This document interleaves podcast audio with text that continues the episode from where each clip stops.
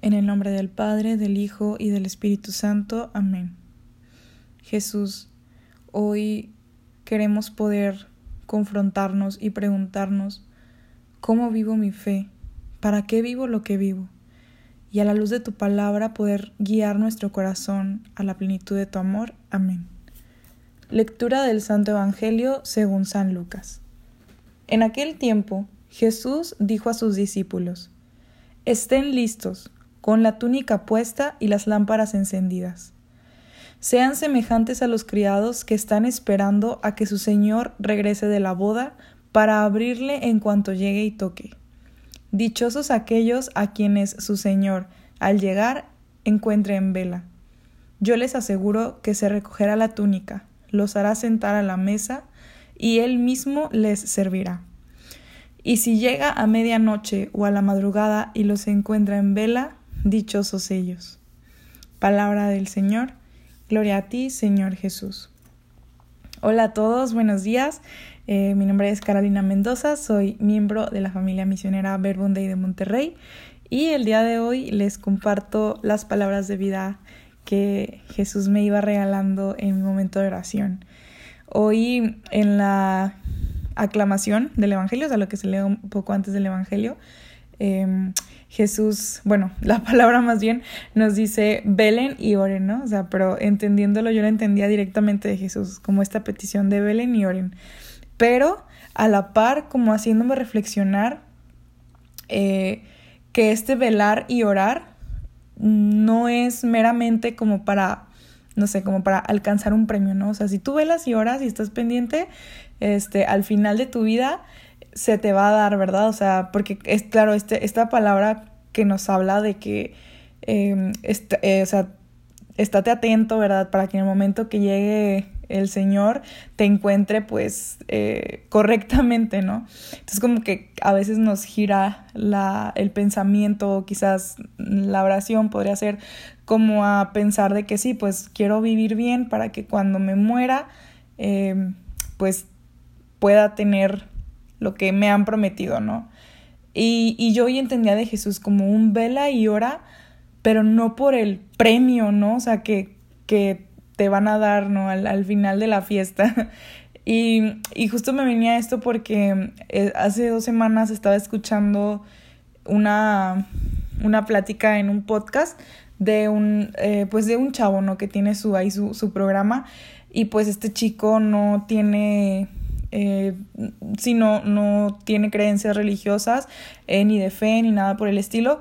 Y justo en una, en una de sus pláticas él compartía de que, pues, para él todo el tema de, de la religión, de la iglesia, de la fe, era mero invento, ¿no? Como para tener a la gente comportándose correctamente para que al final le den su dulcecito, ¿no? Y para él eso significa, o sea, eso, eso significa, ¿no? Como mera doctrina, mera narrativa para que la gente haga las cosas bien y les hacen creer que al final les van a dar como que un premio, ¿no? O sea, al final de su vida, que le llaman el cielo, ¿no? Y a mí escucharlo, como que en primera instancia, pues es claro como decir, ay, no, claro que no, o sea, no es así, ¿verdad? Yo como persona de fe. Pero luego, ¿verdad? Como tratando de, de quitarme como, como las ganas de, ay, no, tú estás mal, yo estoy bien. Fue más como decir, a ver, yo me quiero confrontar. O sea, yo me quiero confrontar y preguntarme, ¿yo cómo estoy viviendo mi fe? O sea, yo realmente busco vivir lo que vivo y vivir lo que Dios me invita para que al final de mi vida me vayan a dar el premio del cielo? ¿O, o, cómo es que estoy viviendo mi fe, no?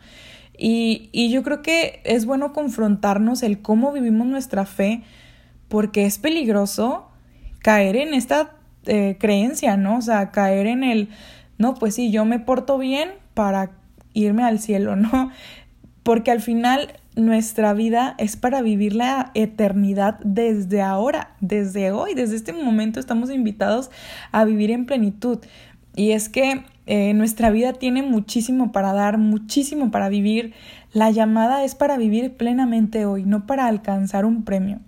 No se trata de, de vivir o, de, de andar haciendo lo que hacemos por miedo o, por temor de que no, porque en cualquier momento puede llegar el patrón y pues no quiero que me regañen, ¿no? Eh, sino más bien estar viviendo tan plenamente que pues ni me importa, o sea, no que no me importe, pero ni le pongo atención a qué hora llega el patrón, ¿no? O sea, porque pues el día, la hora que llegue, pues yo voy a seguir haciendo lo que estoy haciendo, ¿no? O sea, porque justo es la invitación a hacer y a vivir lo que nos hace plenos, lo que nos hace vivir la eternidad desde el día de hoy. Yo en diversas ocasiones he dado este ejemplo que cuando a mí me lo, me lo dieron me, me, gustó mucho y me ayudó mucho y, y, lo quisiera repetir, de los niños en un parque jugando fútbol, que eran tres niños ahí jugando con un balón, ¿verdad? De fútbol, haciendo sus dominadas, divirtiéndose. Y entonces como que llega otro niño así súper eh, random, les preguntan, oigan, ¿ustedes qué harían si, si hoy en la noche se acabara el mundo, o sea, hoy en la noche nos vamos a morir todos, ¿no? Y entonces uno de los niños dice, no, pues yo me regresaría a, a mi casa ahorita, o sea, me regresaría a mi casa ahorita a hablar con mis papás, a abrazarlos y a pedirles perdón, etcétera, etcétera, ¿no? Y el otro niño dice, no, pues este, yo se me hace que, este, no sé, hace poco le hablé mal, o sea, a un niño de mi salón, se me hace que yo iría pues ahí a, a pedir perdón, ¿no? Y el otro, el último niño, dice, ¿y tú qué harías? Y él dice, mm, yo me quedaría aquí jugando fútbol. Y la moraleja del cuentito es como, eh, qué importante que nosotros pudiéramos dar esa respuesta, ¿no? O sea, que si dijeran, oye, si hoy llega el patrón y decir, no, pues yo me quedaría aquí jugando fútbol, no, o sea, me quedaría haciendo como lo que estoy haciendo, porque justo busco con mi vida de cada día, todos los días, poder vivir de la mejor manera, no por estar esperando a que alguien llegue por mí, ¿no? Sino porque, porque sé y reconozco que en la vivencia eh, diaria del Evangelio, la vivencia diaria del amor, la vivencia diaria de la entrega, me hace a mí mismo, a mí misma, verdaderamente feliz, verdaderamente plena. Entonces, eh, para mí, hoy, ¿verdad? Les digo, en el Evangelio que nos habla como este velar y estar atentos, Jesús me hizo esta llamada, pero, pero no lo hagas por el miedo o por estar esperando, ¿verdad? A que cuando llegue el día estés así como que lista y todo, no, sino hazlo por el hoy, o sea, por el día de hoy que estás viviendo. Y, y yo creo que es bien importante que hoy podamos, eh, les digo, confrontarnos, preguntarnos cómo vivo, qué estoy viviendo, para qué estoy viviendo eh, y no tener miedo de reconocer lo que las respuestas que encontremos y tengamos el valor de permitirnos comenzar a vivir desde lo más pequeño la plenitud y totalidad de nuestra vida. Que como en el Evangelio de hoy podamos ser lámparas encendidas.